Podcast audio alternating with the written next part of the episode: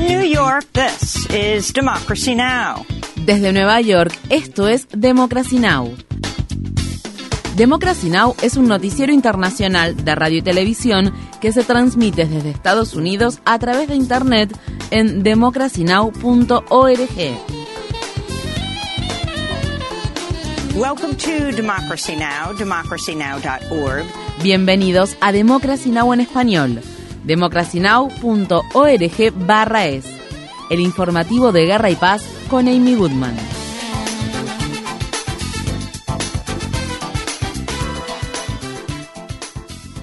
El presidente de Estados Unidos, Joe Biden, promulgó este martes la ley de respeto al matrimonio que establece protecciones a nivel federal para los matrimonios interraciales y entre personas del mismo sexo. Durante la ceremonia de firma que contó con la actuación de artistas musicales, la Casa Blanca se iluminó con los colores del arco iris. Estas fueron las palabras expresadas por el presidente Biden. El racismo y el antisemitismo, la homofobia y la transfobia están todos conectados entre sí, pero el antídoto contra el odio es el amor. La nueva ley no impediría que los estados prohíban el matrimonio entre personas del mismo sexo si la Corte Suprema, de mayoría conservadora, decide revocar el fallo del caso Obergefell contra Hodge, pero sí obligaría a esos estados a reconocer los matrimonios de este tipo que se hayan celebrado en otros estados. Asimismo, la nueva legislación también revoca la ley de defensa del matrimonio promulgada en 1996. Gina y Heidi Norton Smith, una de las parejas que presentaron la demanda que condujo a la protección del matrimonio entre personas del mismo sexo en el estado de Massachusetts hablaron también durante la ceremonia de firma. Estas fueron las palabras expresadas por Heidi Norton Smith. Se necesitan los esfuerzos de muchas personas para que el arco de la historia se incline hacia la justicia. Incluso en la actualidad, aún hay muchos lugares donde la gente de nuestra comunidad está siendo atacada. Tendremos que seguir luchando, pero miren lo lejos que hemos llegado. but look at how far we've come.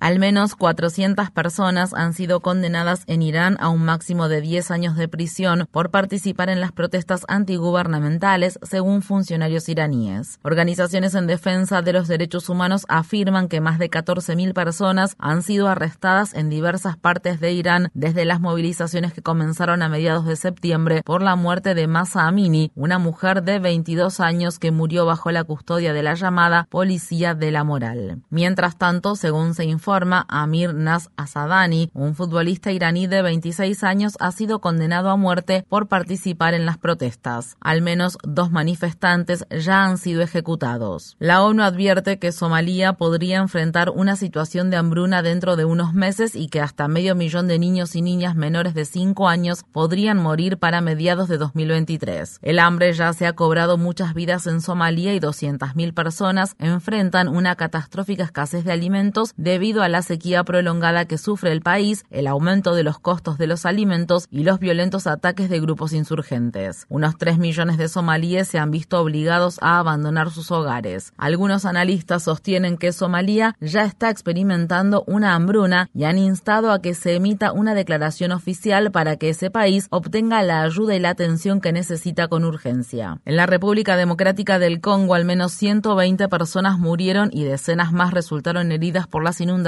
y los deslizamientos de tierra provocados por las lluvias torrenciales que se desataron en la capital del país, Kinshasa. Varias viviendas se derrumbaron y las principales carreteras congoleñas quedaron sumergidas en agua fangosa o destruidas por las hondonadas que se produjeron. Las tareas de rescate para encontrar personas sobrevivientes continúan. Residentes locales afirmaron que la situación es culpa de la negligencia del gobierno. Hemos elegido a un gobierno que es incapaz de cubrir las necesidades de la población. Esta carretera ha estado durante mucho tiempo en peligro de derrumbe. Hemos alertado a las autoridades de esta situación, pero aquí vemos la pura realidad. Hasta construir una canaleta les resulta difícil. El Parlamento de Sudáfrica votó en contra de iniciar un proceso de destitución contra el presidente Cyril Ramaphosa por un informe que indica que éste escondió dinero robado y no declarado en una granja de su propiedad destinada a la cría de animales de caza. El informe provocó que miembros de la oposición pidieran la dimisión de Ramaphosa, pero la mayoría de los legisladores del partido gobernante, el Congreso Nacional Africano, votaron a favor de respaldar al presidente. Esto ocurre al tiempo que Ramaphosa intentará ser reelegido como líder del Congreso Nacional Africano en la Conferencia Nacional del Partido que comenzará este viernes. Un nuevo informe de UNICEF revela que más de 11.000 menores de edad han resultado muertos o heridos desde el inicio en 2015 de la guerra liderada por Arabia Saudí y respaldada por Estados Unidos en Yemen. Un alto el fuego de seis meses entre las partes en conflicto expiró en octubre. Mientras tanto, el senador estadounidense Bernie Sanders suspendió el martes por la noche la votación sobre la resolución de poderes de guerra en Yemen que tenía previsto someter a votación esta semana. Sanders dijo que hablará antes al respecto con el gobierno de Biden y que volverá a impulsar la resolución si no logra llegar a un acuerdo para que el gobierno estadounidense deje de respaldar la guerra en Yemen. En Ucrania, las autoridades afirman que sus defensas aéreas derribaron este miércoles 13 drones rusos que tenían como objetivo la capital del país, Kiev. Mientras tanto, según se informa, Estados Unidos ultima los planes para suministrar a Ucrania sus misiles Patriot, un sistema de defensa aérea de largo alcance. La ciudad de Bakhmut, situada al este de Ucrania, ha quedado casi completamente en ruinas a medida que las fuerzas rusas intensifican sus ataques. Estas fueron las palabras expresadas por una residente de 70 años que esta semana decidió huir de su ciudad natal tras meses de intensos bombardeos. No pensé que la situación en Bakhmut se agravaría tanto. No pensé que sería tan terrible y nunca imaginé que toda la ciudad sería destruida. город наш не разобьют. Un tribunal francés condenó este martes a ocho personas por el ataque terrorista ocurrido en 2016 en la ciudad de Niza, cuando un hombre atropelló con un camión a una multitud que celebraba el Día de la Bastilla. El hecho dejó un saldo de 86 muertos y cientos de heridos. La policía mató a disparos al conductor del vehículo, Mohamed Louej Boulel, en el lugar del accidente. Los otros hombres condenados por ayudar al autor de la masacre recibieron penas que van de 2 a 18 años de cárcel. Otra embarcación que transportaba decenas de solicitantes de asilo naufragó en el Canal de la Mancha. Informes de este miércoles a la mañana indican que al menos cuatro personas murieron a causa de las temperaturas bajo cero y las aguas heladas. Al menos 40 solicitantes de asilo han sido rescatados hasta ahora, mientras las autoridades del Reino Unido y Francia continúan con las tareas de búsqueda. La tragedia se produce un día después de que el primer ministro británico Rishi Sunak prometiera promulgar políticas aún más duras para impedir que personas migrantes ingresen al Reino Unido a través del canal. Nueva Zelanda aprobó la primera prohibición en el mundo del tabaco de por vida para jóvenes. La medida prohíbe comprar cigarrillos a las personas nacidas después de 2008 y reduce drásticamente la disponibilidad del tabaco. El porcentaje de la población que no podrá comprar tabaco aumentará año tras año con el objetivo de lograr un futuro libre de humo. Estas fueron las palabras expresadas por la ministra adjunta de Salud de Nueva Zelanda, Aisha Beral. No hay ninguna buena razón para permitir que se venda un producto que mata a la mitad de las personas que lo consumen y les aseguro que terminaremos con esto en el futuro cuando aprobemos esta legislación.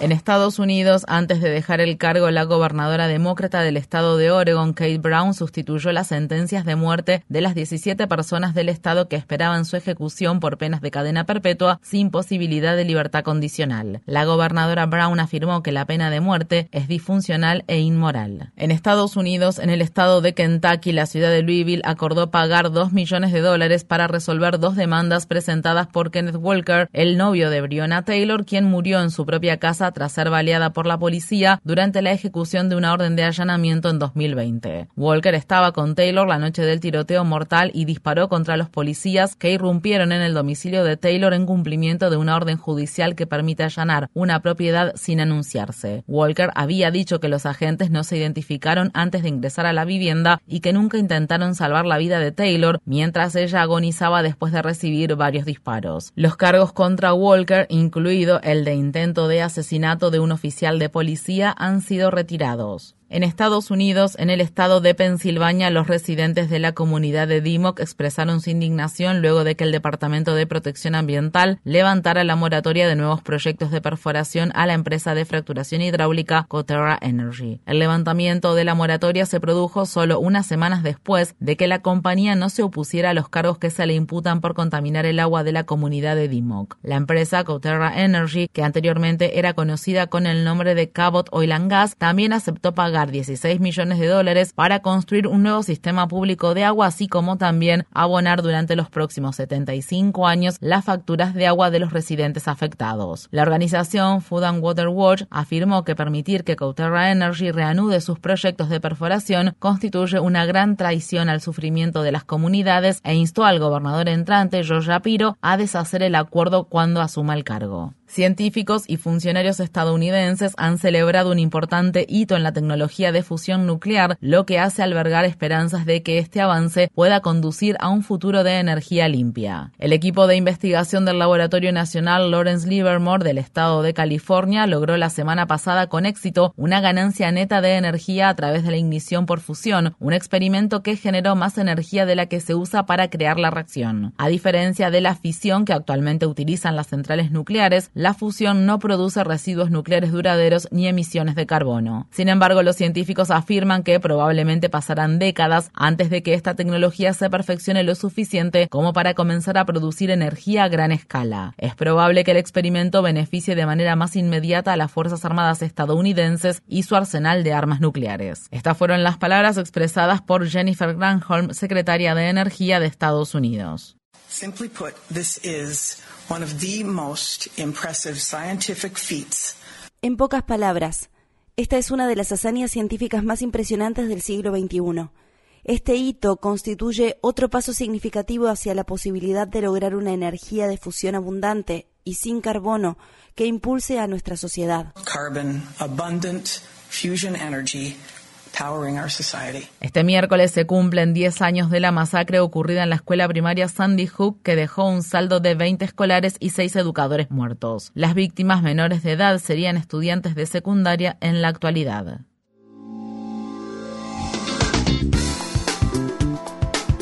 Infórmate bien. Visita nuestra página web democracynow.org/es. Síguenos por las redes sociales de Facebook, Twitter, YouTube y SoundCloud por Democracy Now! es.